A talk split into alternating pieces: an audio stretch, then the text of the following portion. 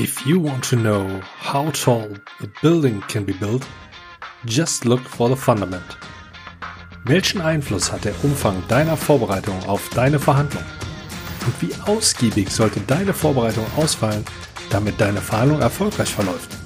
Das sind zwei Fragen, die mir aus der Community gestellt wurden. Und diese werde ich dir natürlich gerne beantworten. In dieser Episode des PM Podcast Besser verhandeln.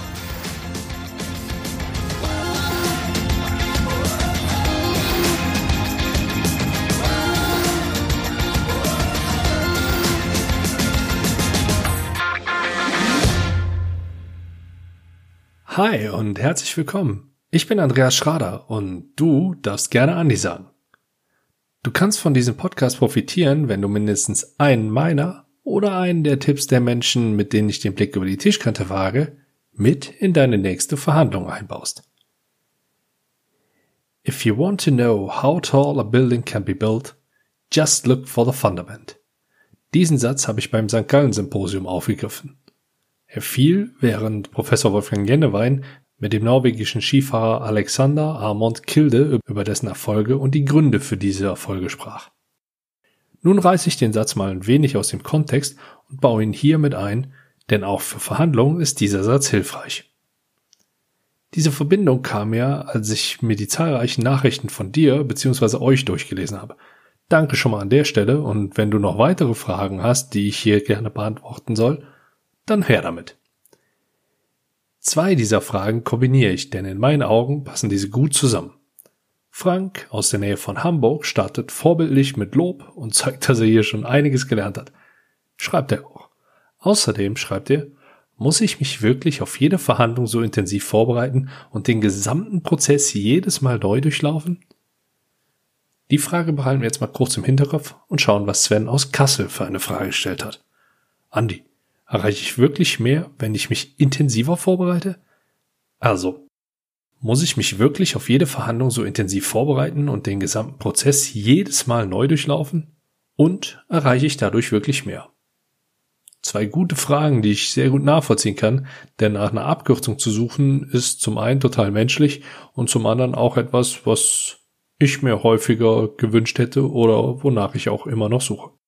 Nun, zuallererst, ich zähle mich nicht zu den Menschen, die du musst A, B, C machen Aussagen tätigen. Wenn ich sowas höre, zucke ich ähnlich zusammen wie bei Ja-Aber-Situationen. In meinen Augen spricht so eine ganz spezielle Sorte Mensch und zu dieser möchte ich mich nie zählen. Mir ist Freiheit und Individualität wichtig, auch im Handeln. Und was für mich funktioniert, kann für dich auch total ungeeignet sein. So, Statement beendet.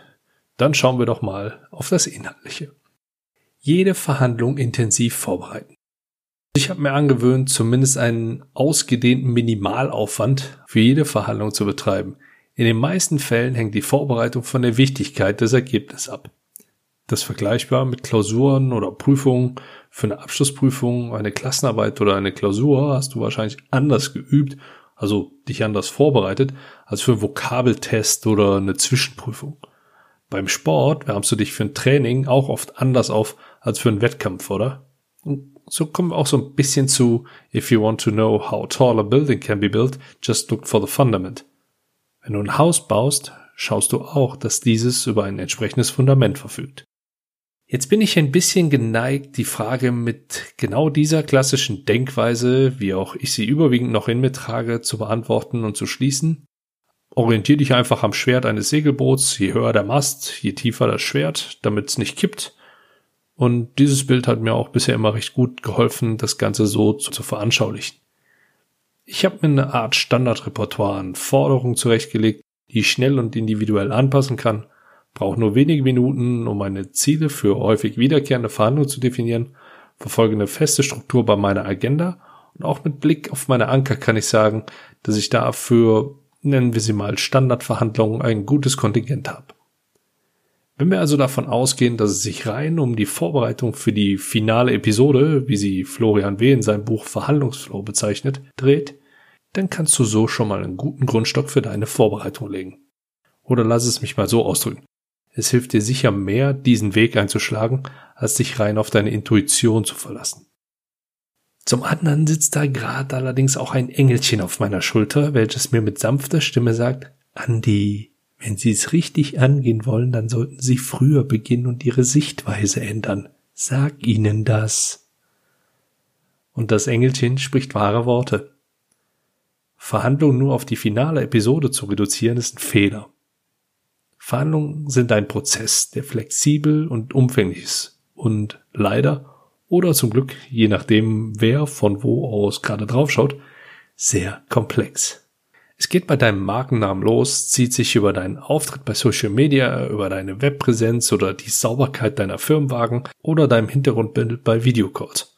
Und ja, auch Aussagen, die in Podcasts getroffen werden, zahlen auf dein Verhandlungskonto ein.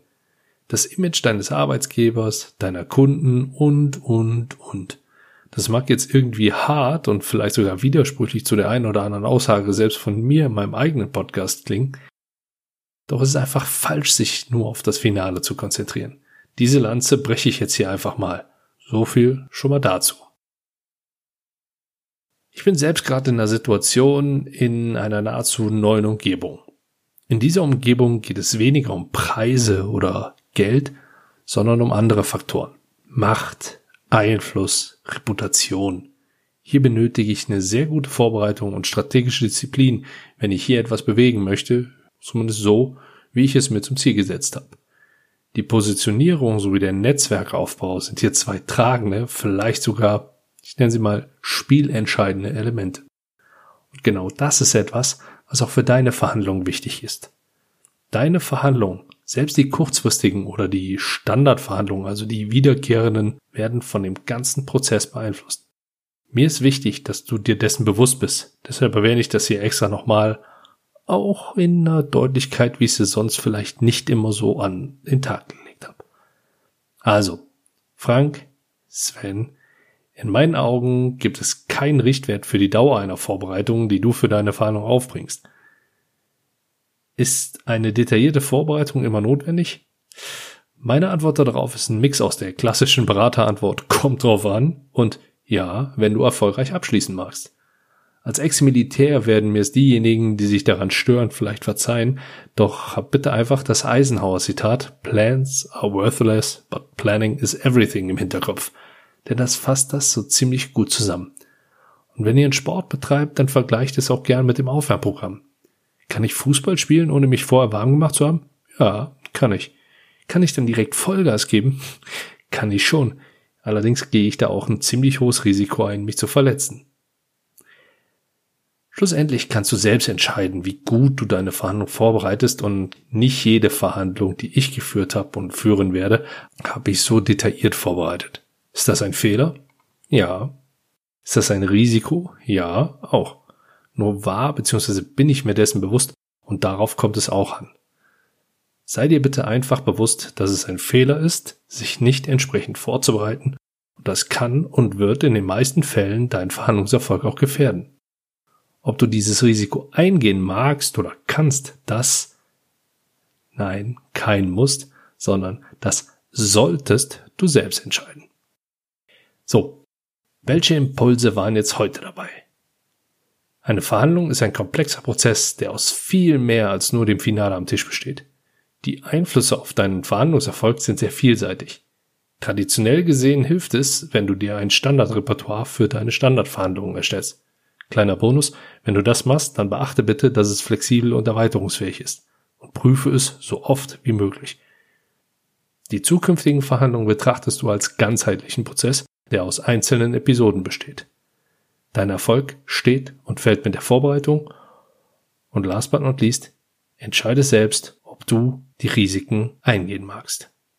Wenn du jetzt auch nur einen dieser Punkte mit in deine nächste Verhandlung einbaust, dann wirst du mit Sicherheit besser verhandeln. Gefällt dir, was du hier hörst oder hat es dir vielleicht sogar schon weitergeholfen? Dann empfehle meinen Podcast doch einen Freunden und Bekannten, damit diese auch von den Tipps meiner Gäste sowie von meinen eigenen Tipps profitieren können. Und falls du diesen Podcast noch nicht abonniert hast, dann wird's jetzt höchste Zeit. Ich wünsche dir viel Erfolg bei deinen Verhandlungen. Besten Gruß und bleib gesund. Dein Andi.